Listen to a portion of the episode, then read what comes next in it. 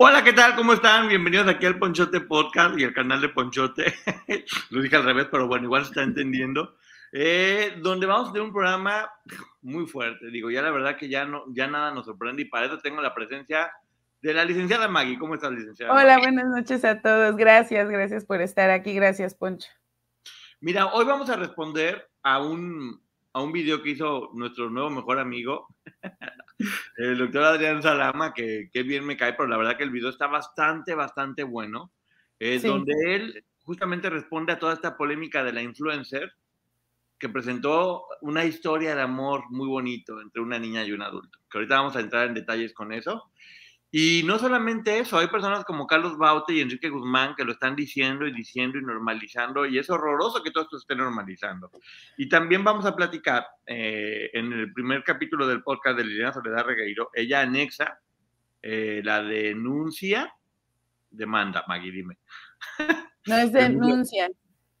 ok, la denuncia donde algo que me gusta mucho es que está poniendo pruebas. ¿Qué fue lo que ella dijo en ese momento cuando fue a las autoridades en Brasil? Ahí viene exactamente todo lo que dijo y lo vamos a, y lo vamos a comentar, porque creo que sí es bien fácil con ese documento poder eh, tomarlo de diferentes maneras y, y, yo creo que es mejor platicarlo para que queden claros muchos puntos que ahí se dicen, sobre todo que tienen que ver con Gloria y con Raquel, ¿no?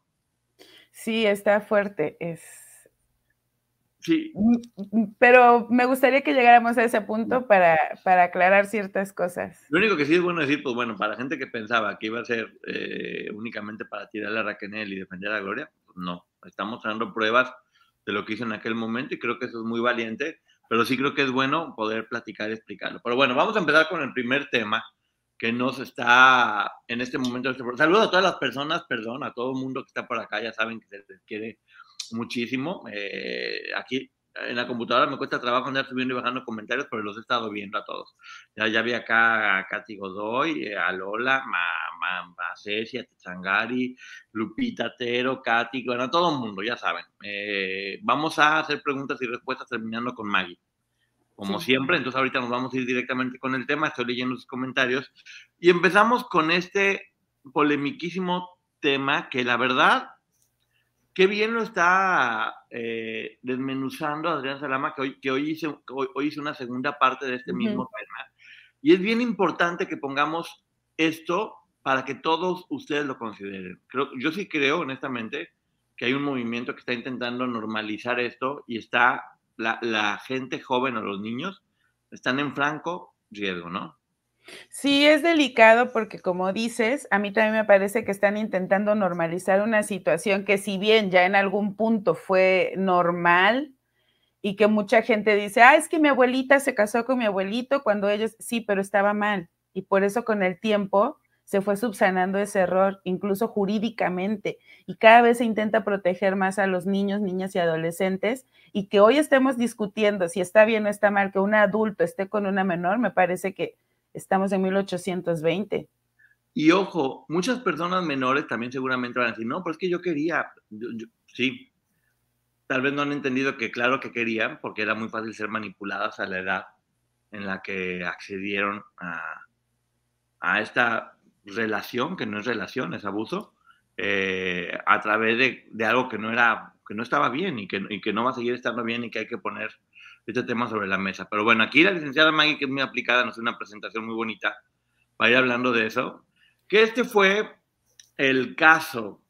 Lo presentan, el amor todo lo puede, caso de éxito.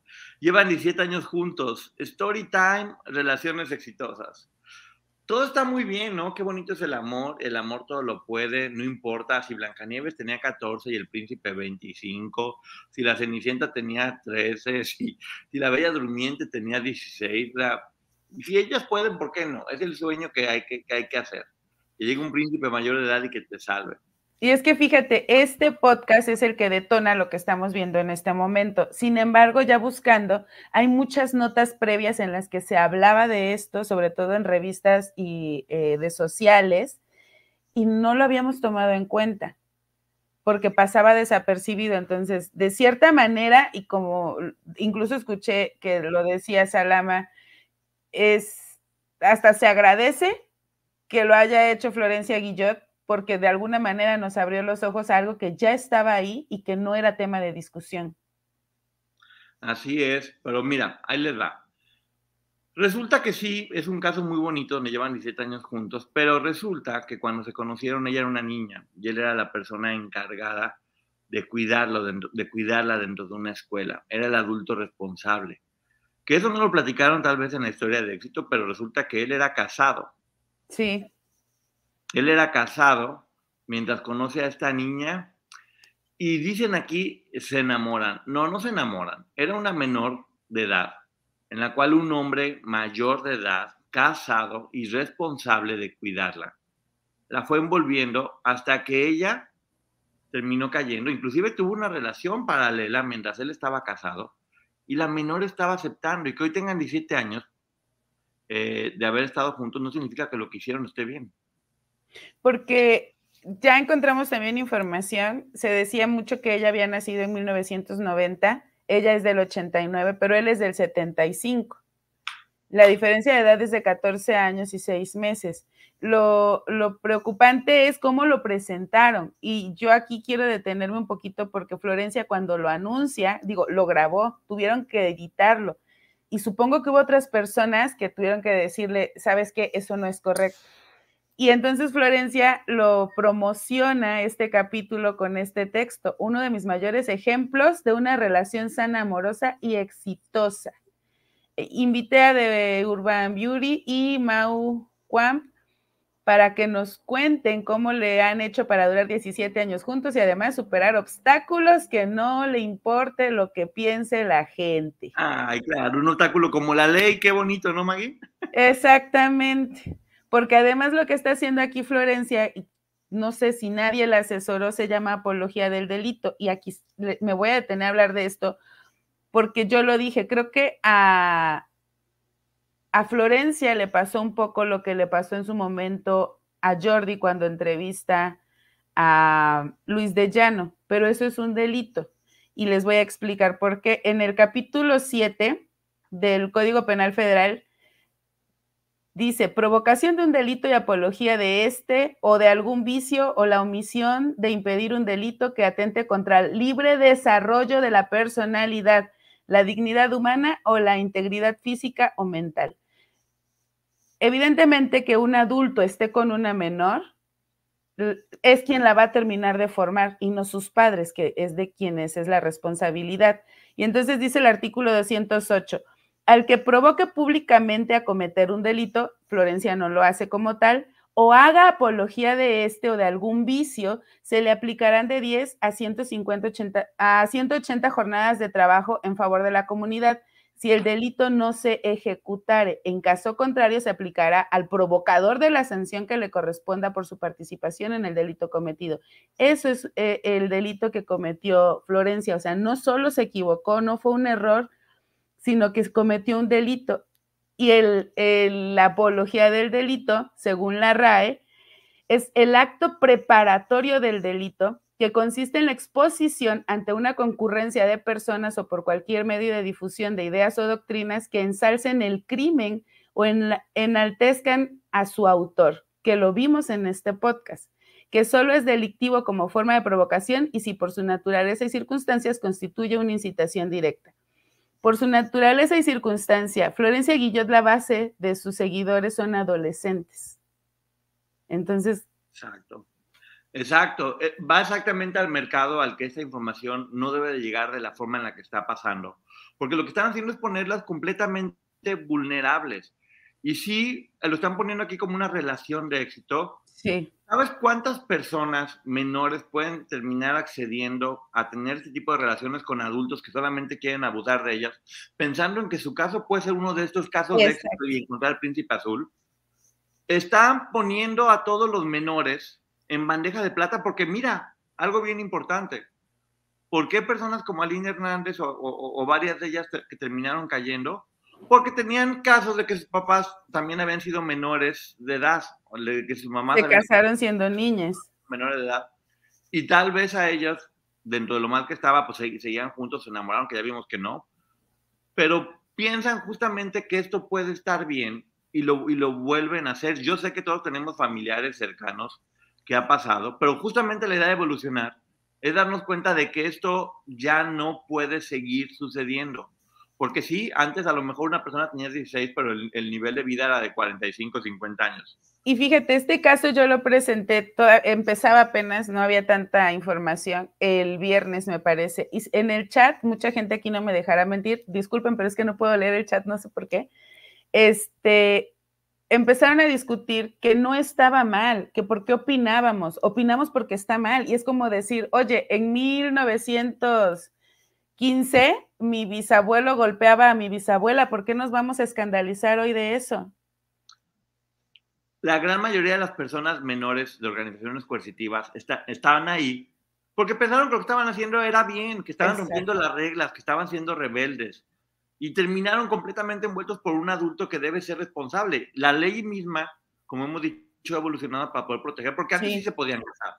Si los papás decían sí, se podían casar, ahora las leyes ya no permiten que haya este tipo de matrimonio, ¿no? No, no, no, no. Desde hace un par de años ya no. Antes se podía que si los papás autorizaban y la menor o el menor tenía 16 años, se podían casar con esa autorización. Hoy, aunque den esa autorización, no se pueden casar.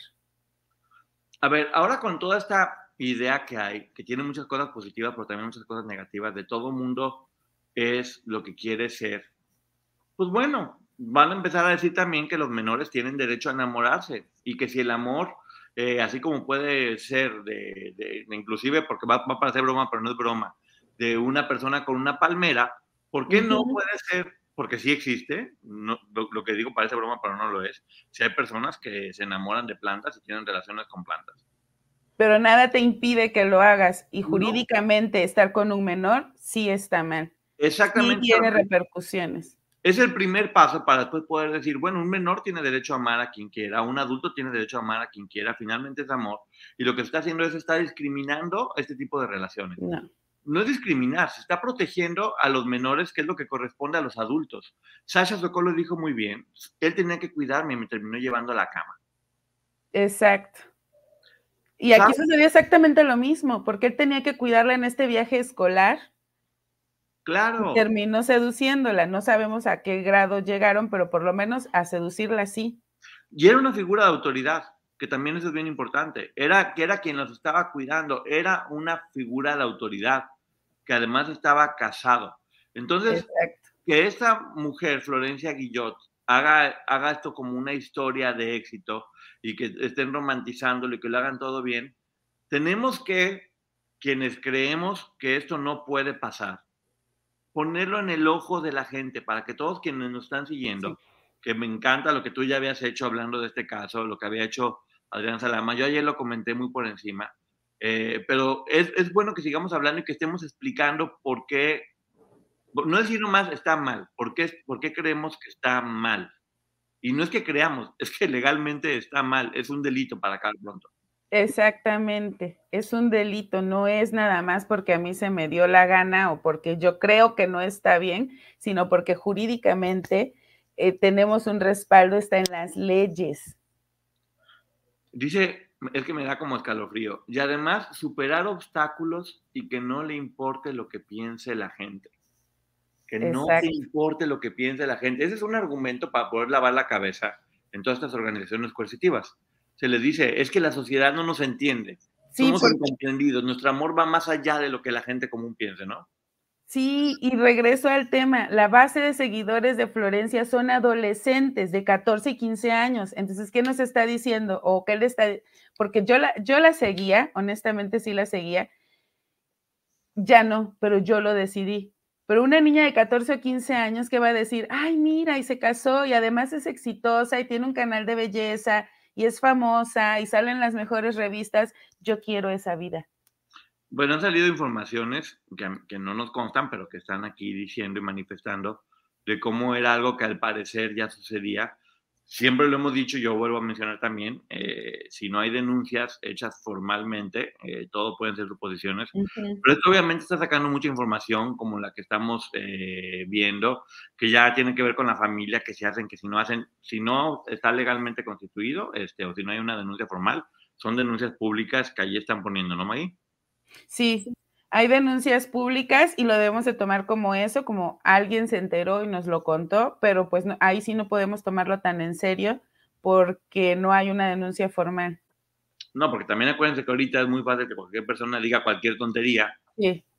Y sobre todo escondidos en, cuentas con caritas o con donde nadie está haciéndose responsable de lo que está diciendo. Y hay que tener cuidado con los comentarios. Pero bueno, eso, esto se prestó a eso, a que saliera mucha información donde ya salió hasta el papá embarrado y ya están diciendo. los hermanos. Claro, los hermanos. está, está causando furor. E, ella bajó después de ese podcast, tengo entendido.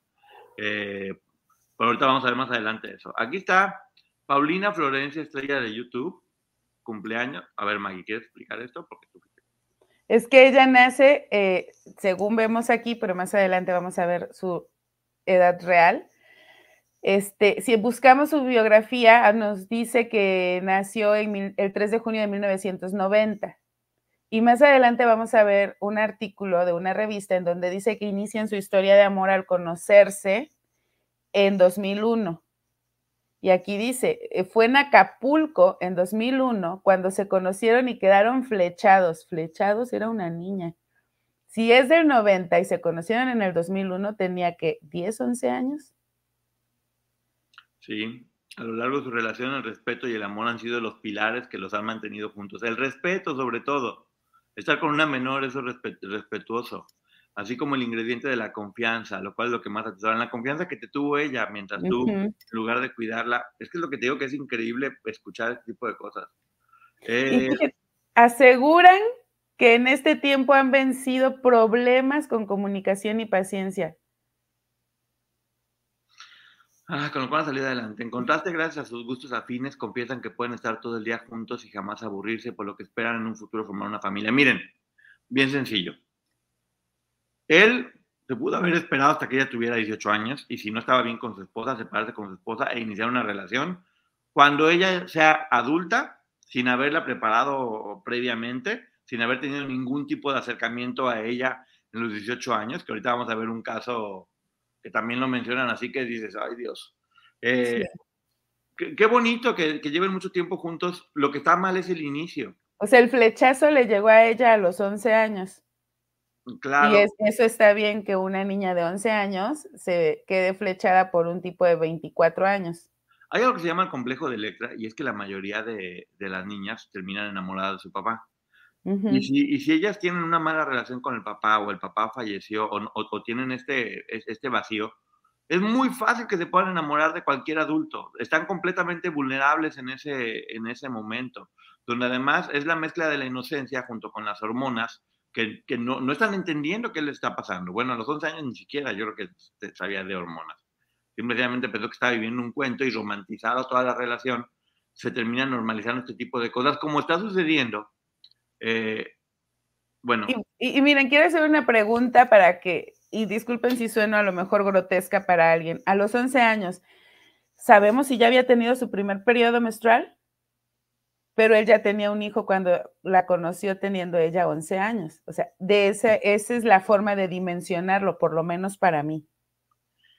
Esta fue la declaración que hizo ella, que dice que le hicieron críticas eh, constructivas. No, estaba, de hecho, no eran críticas constructivas, justamente. Eh, fue de las cosas que más me gustó, tienen que ver el video de Adrián Salama sobre esto.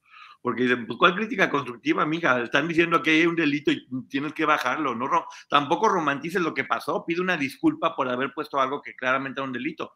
Tal vez no lo entendiste y estuvo mal. Pero no, no, no, no, tapes un error con otro error más grande diciendo de, ay, gracias. Es que además primero quitó los comentarios, porque a mí todavía me tocó ver cuando los comentarios estaban, pero súper fuertes. Cuando yo lo busqué, que te lo compartí, no sé si te acuerdas, acababa de desactivar los comentarios. Después, cuando lo quise, porque no lo había terminado de ver, y ya cuando quise terminarlo, ya no estaba, lo bajó, bueno, lo puso privado, pero bueno, ya otras cuentas se han encargado de subirlo. Sí, a ver, e, e, esta información no se, no se, puede ir. Y ahorita precisamente hablando de esto, de que bueno, lo bajó, y en este, este, en este camino en el que muchos de ustedes me han acompañado, siempre me he sumado a tomar sus críticas constructivas. Se llama denuncia porque está haciendo algo que estaba mal hecho. Con mi último contenido publicado escucho y entiendo lo que me cuestionan Eh, sigo en este proceso de, de, construcción, aprendiendo, desaprendiendo y siempre buscando ser mejor versión para ustedes. Pide disculpas y ya. Es que en esta mejor versión yo esperaría que dijera, oigan, acabo de entender que lo que hice estuvo mal, pero siento que como entre ellas, entre, entre Florencia Guillot y Pau Florencia, probablemente hay una amistad, no, no termina de dimensionar lo que sucedió o lo que está sucediendo con su amiga. Pero entonces no hagas un comunicado diciendo estoy en un proceso de deconstrucción. A ver, ¿qué pasa? Aquí vamos a sumar otra historia que es la de el, cantante Carlos Baute. Donde también ahora, y otra persona más, que ahorita vamos a hablar más adelante, donde también él ahora menciona eh, que se enamoró de una, de, de, una persona que vio y dijo, yo estoy seguro que ella va a ser la madre de mis hijos cuando ella tenía 11 años primero, cuando la vio. Y después a los 14 años ya eran noviecitos. Y ella dice, a los 14 años está enamorada. Él tenía 25 años y ella tenía 14. y ella pone en la foto, enamoradita, con muchas A, ya con 14 añitos. Y después este, encontré una declaración que él hace en donde dice, me he acostado con varias fans, entre ellas mi mujer. Y lo presumen. Y lo presumen y lo empiezan a normalizar. Entonces, ¿sabes cuánta gente que admira a Carlos Baute va a decir, bueno, ¿sabes qué? Si lo hizo, ¿por qué yo no también? Sea, ¿qué tiene de malo, no? El, amor es el amor, finalmente. volvemos a repetir, más allá de meternos en cuestiones ideológicas, de que cada quien puede pensar lo que quiera a, a nivel ideología, esto es delito. Hasta el día de hoy, esto es delito. Y tal vez hay una corriente muy interesada en que esto deje de ser delito. ¿A quién le podría interesar esto? Pues a estos grupos que tienen este, es que esta perversión por menores. Exactamente. Entonces, pues le digo, por eso es bien importante que estemos hablando de todos estos casos. Mira, aquí está. The Urban Bee Beauty es una reconocida influencer que cuenta. Ella es una, a ver, ella es una mujer muy guapa, eh, muy talentosa, que seguramente no se ha dado cuenta de lo que pasó, eh, no lo ha entendido todavía, porque pues, en este momento siente que está bien y, se romantizó y se hizo una ideología y su relación... Y es lo único que conoce. Claro, su relación pudo durar 17 años y está con, y está con él. Muchas, ah, yo estoy seguro que hay muchas parejas que pasó lo mismo repito, son una en un millón. La gran mayoría, si, se empieza a pensar que esto es una posibilidad romántica y que se tiene que abrir porque no le estás bloqueando el amor a una persona, pues no, lo que estás haciendo es poniendo en riesgo a muchos menores con personas que no tengan buenas intenciones para acá. no, no puede haber buenas intenciones de un adulto hacia un menor en el aspecto romántico. Nunca. No hay, no hay forma de tener una, una una buena intención. Eh, si, si, alguien se enamoró, pues bueno, legalmente que se esperen a, la mayoría de edad. Y mira, yo conozco parejas, sé de parejas que se casaron cuando ella tenía 27 y él 40. Sí. Pero ella ya había vivido, ya se había desarrollado como niña, como adolescente, eh, eh, tuvo experiencia y después conoce a una persona mayor y qué bueno, pero cuando tienes 11 años, 12, 14 y un tipo de más de 25, no te está enamorando, te está manipulando. Una figura de autoridad, para acabar pronto, una figura de autoridad además, que, además casado. Y lo pintan como una historia de éxito y de romper las barreras. Es que en verdad estamos ya, a ver, ahora es que te digo que yo no sé. Pero es que mira, a eso iba. Ahí en la foto anterior tenemos, ya descubrimos que no solo se llama Paulina Florencia, sino que se llama Sandra Paulina. Y encontré en un TikTok que publica Paulo ya, en donde hablaban de esto, entonces me, metí a, la película y me fui a los créditos y encuentro que Sandra Paulina actúa en una película del 2004, lo que a mí me lleva a, a suponer que tiene 13, 14 años. Vean la cara, es ella. Sí, o sea, vean exactamente una niña.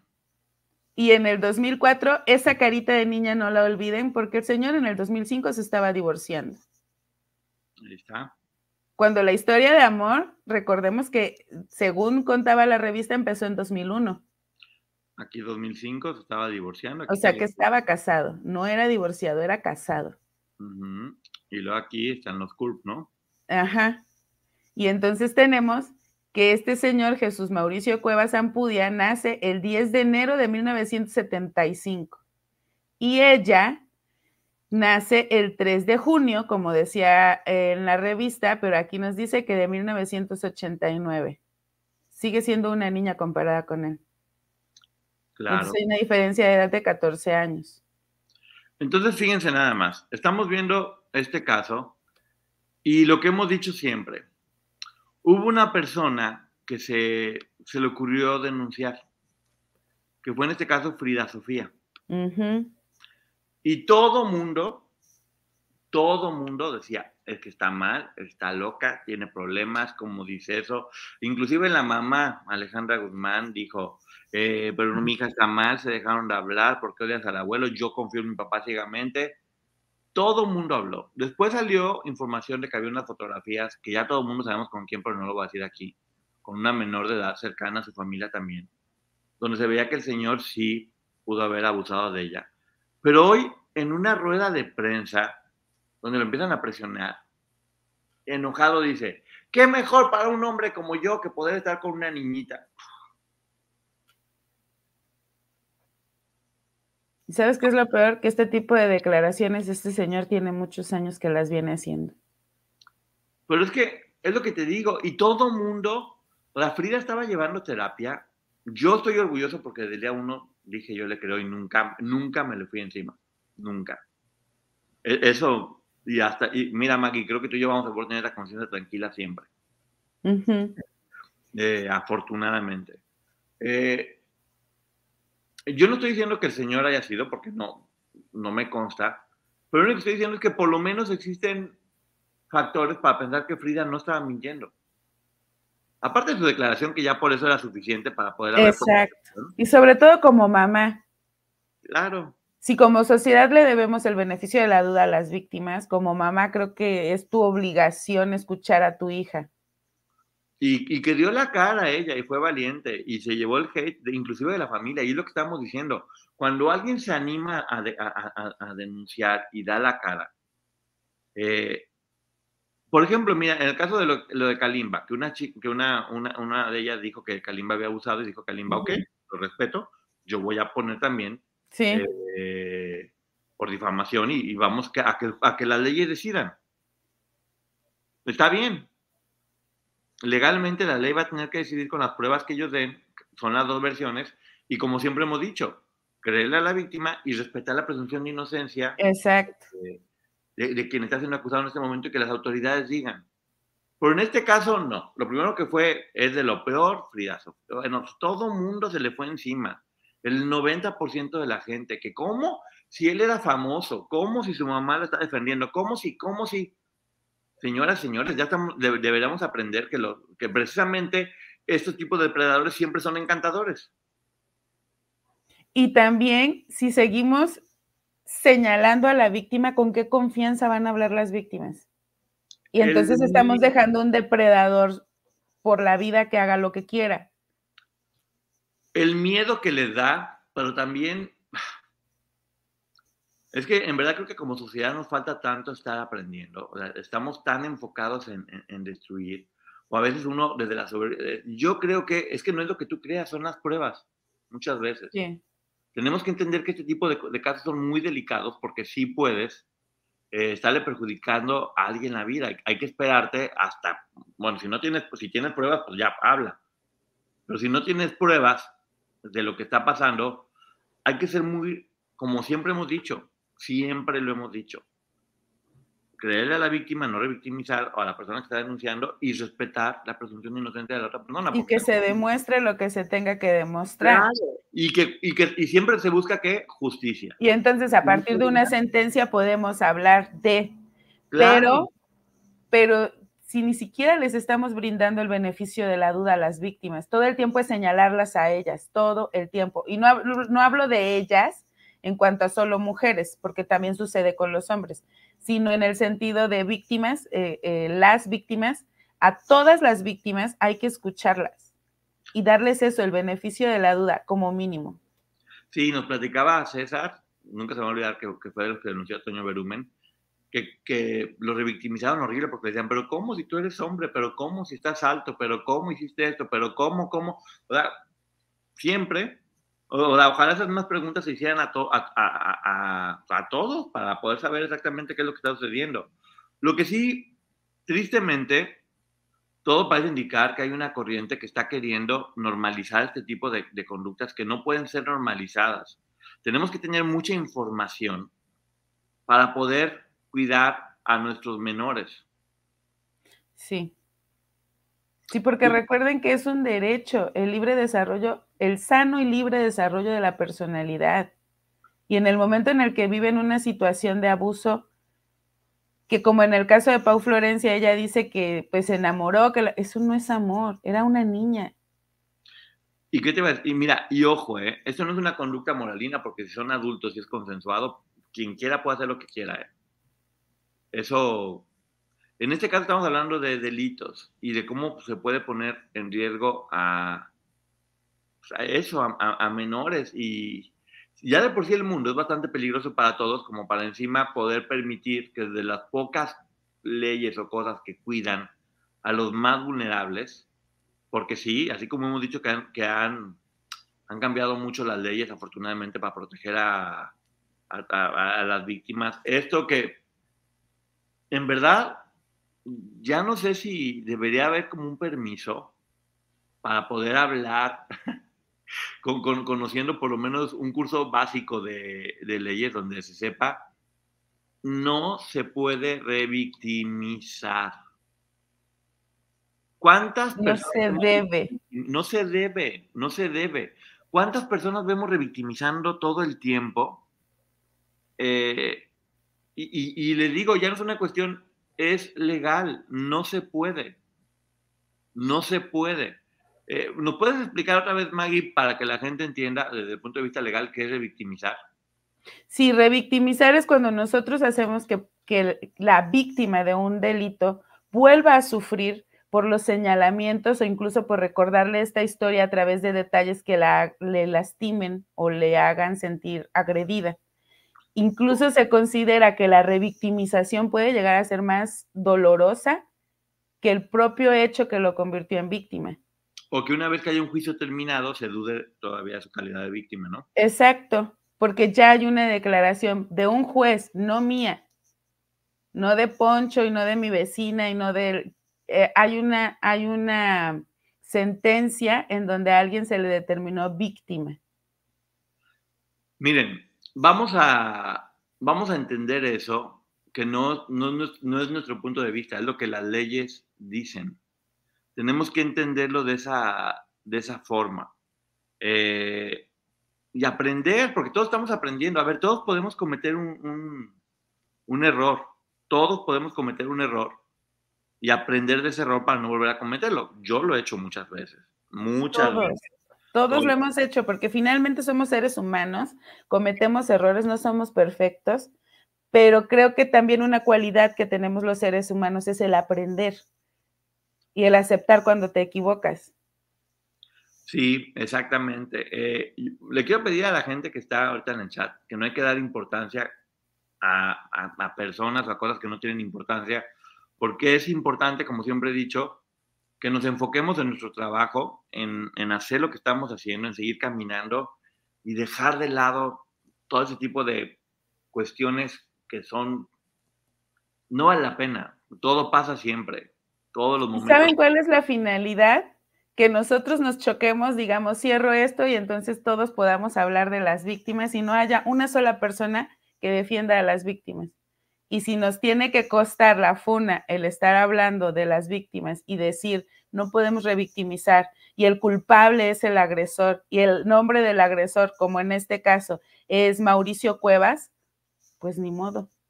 Hace como un mes aproximadamente nos advirtieron, saben que eh, se están moviendo, están defendiendo mucho y a, muchas personas no les va a parecer.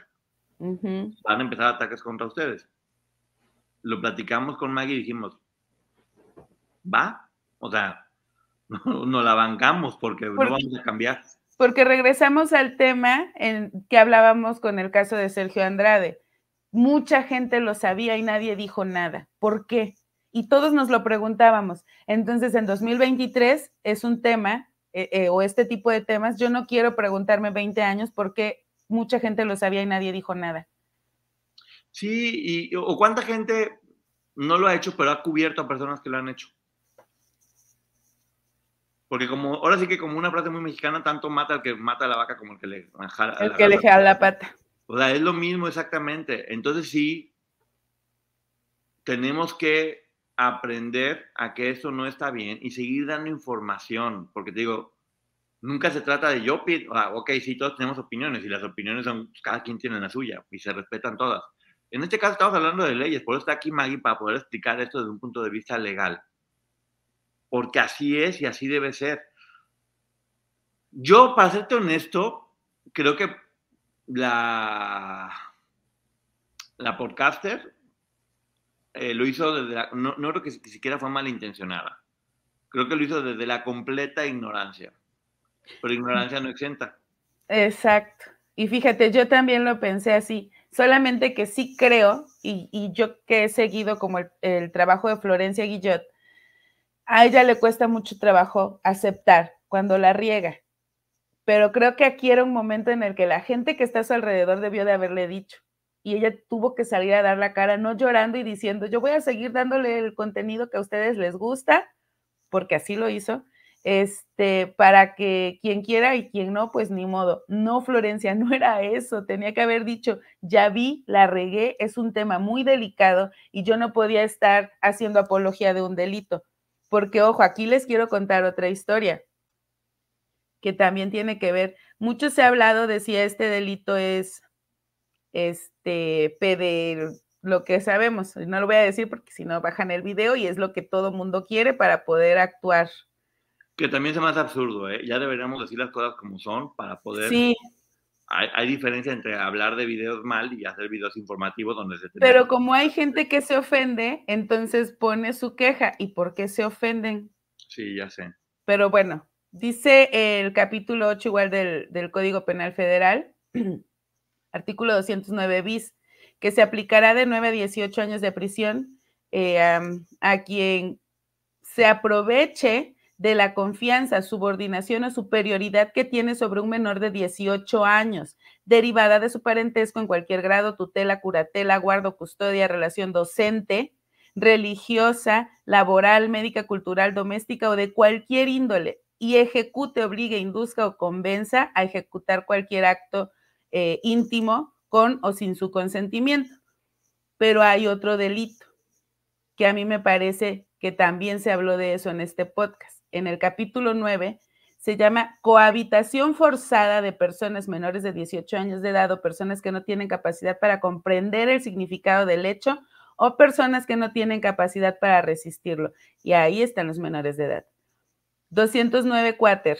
Comete el delito de cohabitación forzada de persona menor de 18 años de edad o de personas que no tienen la capacidad a quien obligue, coaccione, induzca, solicite o gestione, gestione u oferte a una o varias de estas personas a unirse informal o consuetudinariamente con o sin su consentimiento con alguien de su misma condición o con persona mayor de 18 años de edad. De hecho, este tipo en el podcast dice, ¿y cuál fue el resultado? a los, cumpliendo los 18 te tuviste que salir de casa de tu mamá, porque la mamá era la enemiga, por supuesto. ¿Pero por qué? Porque desde los 11 años este tipo la venía trabajando, por supuesto que se esperó a cumplir los 18, pero ya la había coaccionado. ¿Qué es lo que hacían todo el tiempo también eh, en las organizaciones coercitivas? Separarlo de los papás, decirle que son los malos. Eh, es una forma se llama grooming, o sea, ya ahora todo tienen, ahora todo tienen. Y ojo, la pena es de 8 a 15 años de prisión, ¿eh? ¿eh? qué pasó con Just Stop? solamente por lo que ya saben que, que, comentó, perdió su departamento y que es lo de menos sería económico, pero bueno, terminó en prisión por haber hecho un comentario que era revictimizante para una víctima y que otros asuntos que no hay que mencionar aquí, eh, para no desviarnos. Pero sí, sí hay responsabilidad, por eso digo que a veces se nos olvida y como se piensa siempre que en esto que tiene que ver con el espectáculo es como, no, pues es el, espectáculo, entonces todo el mundo son piñatas de las que podemos estar hablando y tirando aguas, porque cualquier de uno se enoja y la ley es la ley y, que, y, quien va encima de ti en cualquier momento le hace sentir la ley.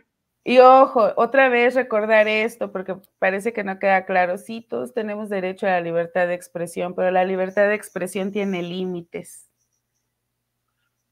Sí, y, en el caso de Justin no es porque era una bully, es porque hizo cosas que no estaban permitidas. Es lo que te digo, puede caer bien, mal todo mundo, o sea, e, eso no es problema. El problema es hacer apología del delito.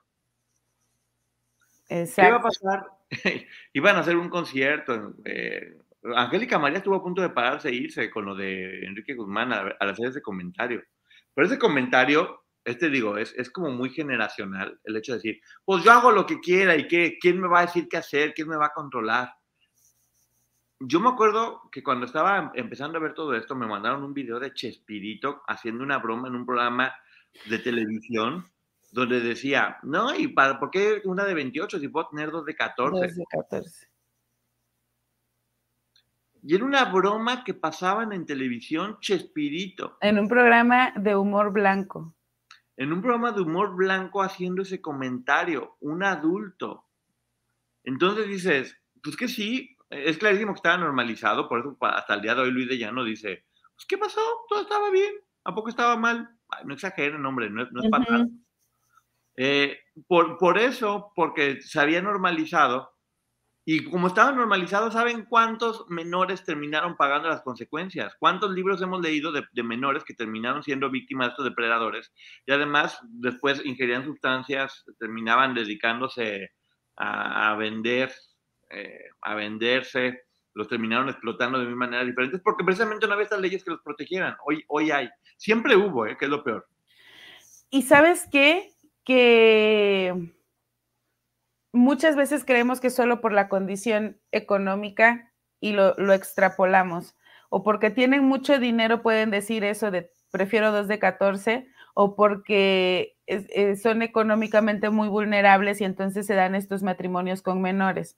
No, es que se da en todos los estratos sociales y se da con gente que no sabe leer y escribir, con gente que tiene doctorados, se da con gente que no tiene dinero, que sí lo tiene con gente trabajadora y esto lo repito siempre, en todos los ámbitos, no únicamente el medio artístico. Así es, hay, que estar informando todo el tiempo, hay que estar este, viendo todo lo que está sucediendo y lo que siempre pedimos es justicia. Y cuando decimos justicia no es, no, pues que tal persona resulte culpable, tal inocente, no, justicia es pues, que la investigación muestre las pruebas necesarias para decidir con pruebas que es lo mejor, o que es lo correcto en este caso. Eh, estamos aprendiendo. Es bueno poner estos temas sobre la mesa y se vale debatir y se vale tener diferentes puntos de vista. En este, en este caso es muy fácil. Es, no es legal. Estás promocionando algo que no es legal. Maggie lo está diciendo perfectamente bien y muy claro. Y estoy segura que este tipo, como muchos, lo saben. ¿Por qué Sergio Andrade las culpaba a ellas? ¿Por qué incluso en algún momento hasta con Karina Yapor intentó casarse? Porque sabía que no estaba bien. Y con este señor lo que yo veo en este podcast de, de Florencia Guillot es que él no quiere hablar de la edad. Incluso encontré unas entrevistas, eh, Pau Florencia hace un, el tacto del esposo y él no quiere contar la edad a la que se conocieron, no quiere contar el momento en el que se conocieron, porque él sabe que algo de lo que hizo está mal. Eh, por ejemplo, ahorita estaban preguntando que qué opinábamos de lo de Enrique Guzmán, ya hablamos de Enrique Guzmán, pero mi reflexión es, más allá de lo que dijo el señor, ¿cuántas personas revictimizaron a Frida Sofía? Sí, todo el mundo. Eh, la verdad es, es, ese tema es doloroso porque muchísima gente no solo la revictimizó, narrando lo imposible de aquello que, que ella, que ella decía y que estaba denunciando de forma pública, sino que se atrevieron a decir que mientras lo declaró los, estaba tomada o estaba intoxicada. Y si la víctima necesitaba eso para poder hablarlo. Y lo siguiente, se burlaron, vil y cruelmente se burlaron de la historia que estaba contando una víctima. Y ojo, no te digo hay que creerle ciegamente, simplemente hay no, que Exacto.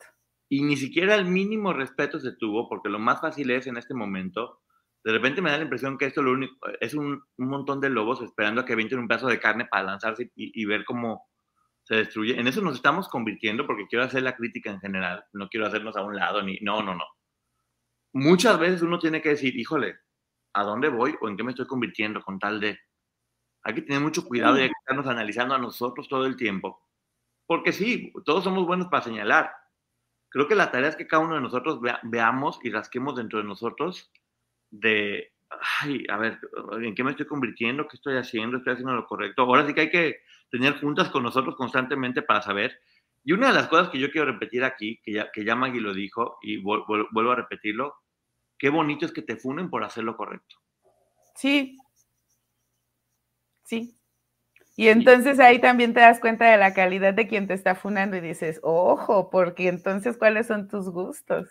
No, hombre, ya después no te importa. Dices, personas que le tienen... Ah, no, a mí sí. Por, por favor, lo que digas me viene valiendo, porque no hay forma.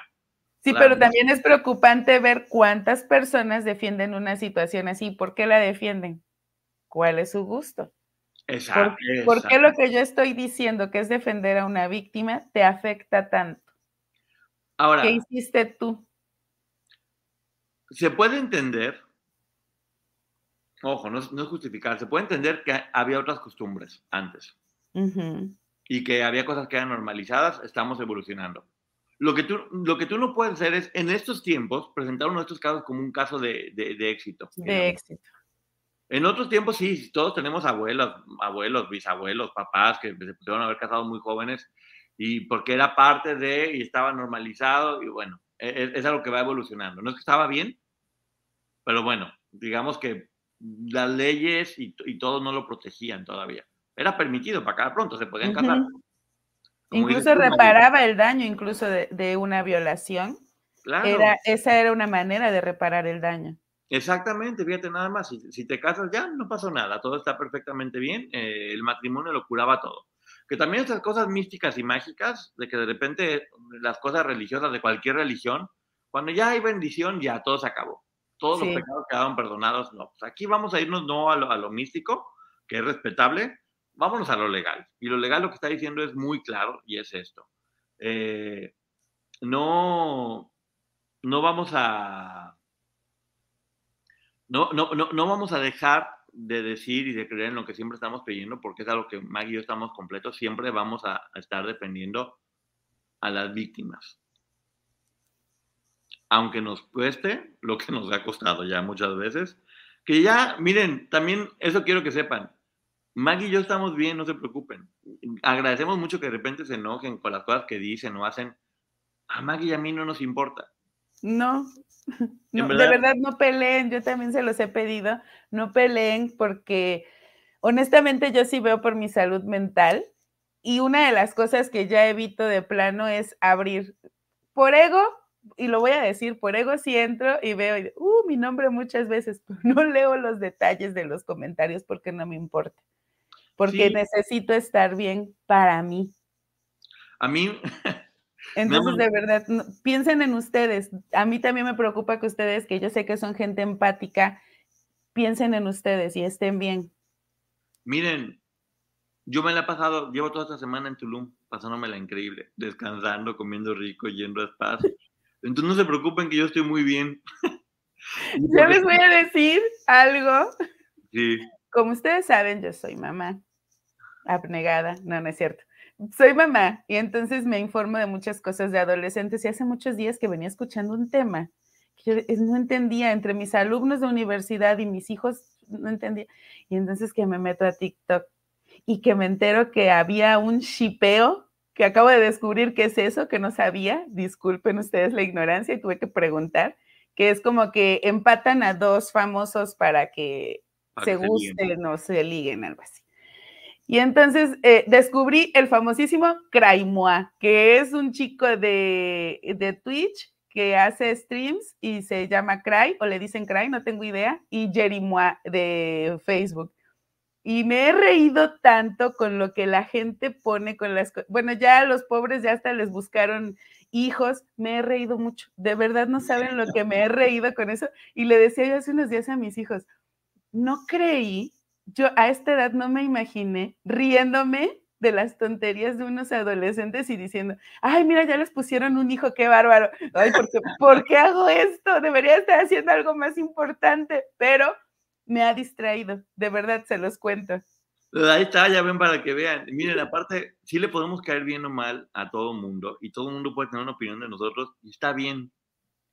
O sea, yo lo único que les digo es, afortunadamente, gracias a mi trabajo, tengo la posibilidad de poderme dar estos gustos y es lo que más me da emoción y gracias a ustedes también que nos están apoyando. Eh, y estamos bien, estamos muy contentos con lo que hemos estado logrando. El canal de Maggie también está creciendo muchísimo y no nos vamos a distraer. No, bueno, sí, porque el, el me trae distraída, la verdad. Pues sí, pero es para, es para, distraerte. O sea, nosotros vamos a, vamos a enfocar nuestra energía en nosotros, que es lo único que importa. Ahí es donde debe estar. Y hablando de enfocar energía en nosotros, ya hicimos la, la, reseña del podcast de, de Liliana Soledad Regueiro, donde ya vieron que no es de nueva cuenta, ya estaban crucificando antes de que saliera y hay que seguir poniendo atención. Algo que está haciendo ella que me parece muy bien, te ponen un link ahí donde llegas directamente a la denuncia que ella puso en Brasil, sin moverle absolutamente nada, tal cual ella lo dijo en ese momento. Y no es algo que dijo no dijo, es algo que ella hizo en ese momento. Ni siquiera ha hablado al respecto de, eso, solamente agregó un documento para, sí. como decimos, todo tiene que ver con documentos. ¿Y cuál fue la versión que ella dio en ese, en ese momento? Eh, creo que va a haber dos temas que son polémicos respecto a lo que dijo en, ese caso, pero yo sí quiero como explicarlo a como yo lo entiendo y como yo sé que Maggie también lo entiende. Una de las cosas polémicas va a ser es que ahí narra que Gloria no quisiera ver a la niña porque prefirió estar con Sergio. Hay que recordar que Gloria, dentro de que tenía mucho miedo de, de qué estaba pasando con la niña, también Sergio se ponía muy violento. Entonces, muchas veces que a lo mejor ella haya querido, es que era de, puede ser, ¿eh? Puede ser también que no quiso. No estamos justificando a nadie. Se narra es no estábamos ahí, ajá. ¿Eh? Es que nosotros no estábamos ahí. Entonces, puede ser que haya sido de esa forma. O puede ser que también, no, no, está bien, me quedo contigo para evitar un problema. Eso lo menciona, que, pues, que, que, estaba muy preocupada, que quería ir, que quería ir, que ya cuando dijo, bueno, ve, dijo, no, pues aquí me, me quedo en el juicio. Y otra parte que es, es fuerte, ella platica todo, pone nombres, pone a dónde fueron, a dónde vinieron. Luego igual hacemos una, una traducción porque está en portugués para que todo el mundo pueda verla. Donde ella menciona que Sergio le dice a ella que Raquel se encargó de cortar eh, las huellas de la... Dactilares de la, de la nena. No dice que vio nada, no dice que le consta nada, dice que Sergio le dijo. Y ojo, ¿cuántas verdades dijo Sergio? Recordemos que este tipo se la pasaba contándoles a ellas historias en las que incluso ellas terminaran confrontadas. Y algo que platicábamos, Poncho y yo, es que muy probablemente él dijo estas cosas, porque honestamente yo ya no puedo creerle a Sergio Andrade, pero mira, ni aunque se viniera se fuera de aquí a la Villa Hincado, yo no le creo nada. Y creo que probablemente estas cosas él las dijo, y digo probablemente porque tal vez sí sucedió así, este, para manipularlas, para seguir esto de envolverlas a todas y dejarlas a todas bien embarradas en este asunto. Ayer lo decían eh, que él se encargó de hacer un rompecabezas para que ninguna tuviera rompecabezas completo. Y creo que es verdad. Hay algo que no podemos perder de foco yo, ya lo dije alguna vez y lo vuelvo a decir. Creo que ninguno vamos a ver, ni ellos siquiera, vamos a ver nunca qué fue lo que en realidad pasó. lo único que debemos tener claro es que cualquier cosa que haya hecho, cualquiera de ellas, no fue porque quiso. Porque no creo que nadie por gusto hubiera hecho, y menos ellas, estaban, estaban dentro de esta organización, donde cualquier cosa que hubiera, o sea, yo, ¿ustedes creen que Liliana algún día en su vida se le imaginó hacer lo que tuvo que hacer en el río? Y mira, déjame aclarar algo. Déjame aclarar algo. Aquí me están diciendo que fue una declaración y no una denuncia. Es que fue una denuncia y en ese momento, cuando tú presentas una denuncia, tienes que hacer una declaración. Esta declaración forma parte de esa denuncia. Por eso nos referimos a este documento como denuncia. Si ustedes hacen una denuncia, les van a pedir una declaración que puede ser escrita o que puede ser verbal, pero e, esa es la declaración, pertenece a una denuncia. Así es, Catigo Doy hizo un rompecabezas de ese día y no perder el foco de eso, no son ellas, es él. Exacto. También menciona lo de la cobija, eh, porque es lo que le digo, mucha gente pensaba que iba a proteger a, Gloria. Creo que esto, eh, ella menciona en toda esta declaración que Gloria le tuvo que poner las cobijas a la nena porque estaban obligadas, porque Sergio era para que no lloraran y para que no hicieran ruido. Eh, pero lo dice, y sabes qué me llama la atención que ella ahí lo que dice es que le ponían las cobijas hasta la cabeza, no hasta el cuello, hasta la cabeza. Hasta la cabeza, sí, a mí también me llama mucho la atención eso, que tenían que tapar hasta, la cabeza. Y, y, menciona eso, pues que cuando la, o sea, narra lo que, lo que ya casi todas han dicho de una u otra manera. Es la misma historia. Sí. Eh, también menciona que nunca vio que había dentro de la bolsa que también lo ha mencionado. Nunca vio, nunca supo, en realidad, ni siquiera sabía si era o no la nena, para acabar pronto. De, de hecho, ella, esto que está en este documento y lo que en algún momento contó hace veintitantos años, es lo mismo, o sea, concuerda. Sí, termina también eh, diciendo que Sergio Andrade se encerró con, con la nena un tiempo. La, que, la única persona que en realidad sabe qué pasó fue él, para acabar pronto. Ella dice lo que a ella le tocó y lo que él le dijo, pero él, como dicen, hizo un rompecabezas ese día, a todo mundo le dijo cosas diferentes. Y la realidad, la única realidad es que para no profundizar en eso, ninguna hizo lo que hizo porque quiso. Y además también aclarar que eh, en muchísimas cosas, muchísimas estuvimos en desacuerdo con la serie, pero hay detalles que dijimos que sí, eh, valían la pena. Y a mí me parece que el hecho de ver en la serie de Gloria Trevi al personaje que interpreta a Raquel, decirle a Gloria, él me pidió que hiciera esto, justo lo de las huellitas, pero no me atreví, creo que también fue una manera de Gloria de exculpar a Raquel. Claro, porque en la serie mencionan eso. Porque digo, con, la revictimización que hicieron en la serie, lo de menos era decir que sí había sucedido. Y puede, y, puede ser que también se lo pidió a Raquel, Raquel no se atrevió, no lo hizo, y Sergio pensó que sí, y le dijo a Liliana, sí lo hizo. Es lo que le digo, yo estoy, yo estoy seguro que nunca vamos a saber qué pasó en realidad ese día. Pero fíjense, ya desde aquel momento, que es de 2001, que de verdad me dio tristeza porque fue justo la fecha en la que esta pequeñita cumpliría dos años cuando Liliana presenta esta denuncia y declaración. Y, y, en ese momento ella no señaló a ninguna de las chicas, incluso dice que todas vivieron el mismo maltrato, relata algunos de los que ella fue víctima y en todo momento dice, Sergio me dijo que, no dice, Gloria me mandó a hacer esto o Mari hizo esto, porque ella ahí se refiere a ella como María o Mari me parece, este, sino que Sergio le dijo que tal o cual había hecho. Entonces, ella desde aquel momento dejaba claro. Mira, hay dos personas a las que siempre se les ha cargado más la mano en este punto, que son Liliana y Raquel. Ya las dos hablaron. Creo que Raquel lo hizo de forma muy respetuosa en el podcast, lo hizo, lo hizo muy bien dijo lo que tenía que decir, es su versión. Y Liliana lo está haciendo aquí con pruebas también. O sea, no está diciendo lo que, lo que pasó, está diciendo lo que declaró ante las autoridades, con lujo de detalles.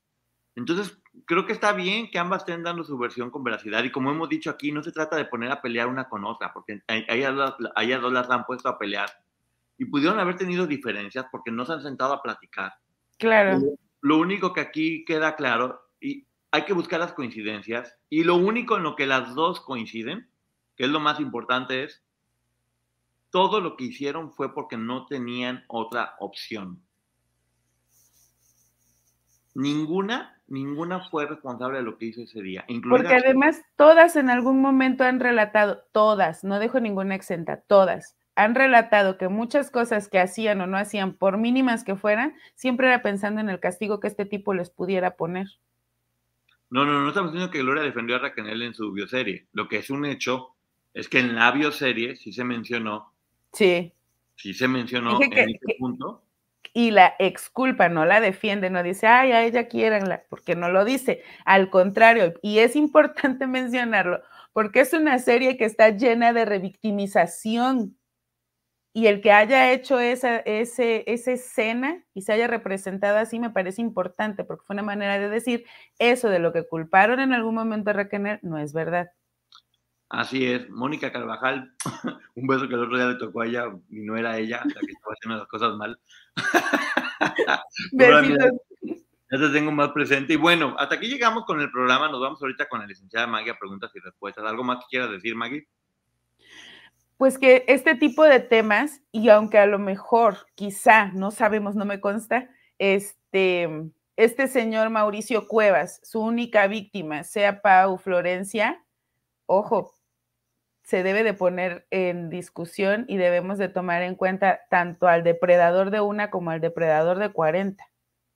Sí, hay que hablar, hay que informarnos y hay que enfocarnos sobre todo eso. Hay que enfocarnos en lo que es importante casi siempre cuando, cuando uno se distrae en, los detalles, eh, dejas de perder el foco lo que es realmente importante y aquí hay que hablar de lo importante que es, hay que proteger a los menores, hay que aprender de lo que ya pasó, no hay que tener miedo a hablar y denunciar. Obviamente, obviamente va a haber eh, repercusiones, pero como la que se volvió mi frase favorita, el mundo no se va a acabar por la gente mala, sino por la buena que ve y no hace nada.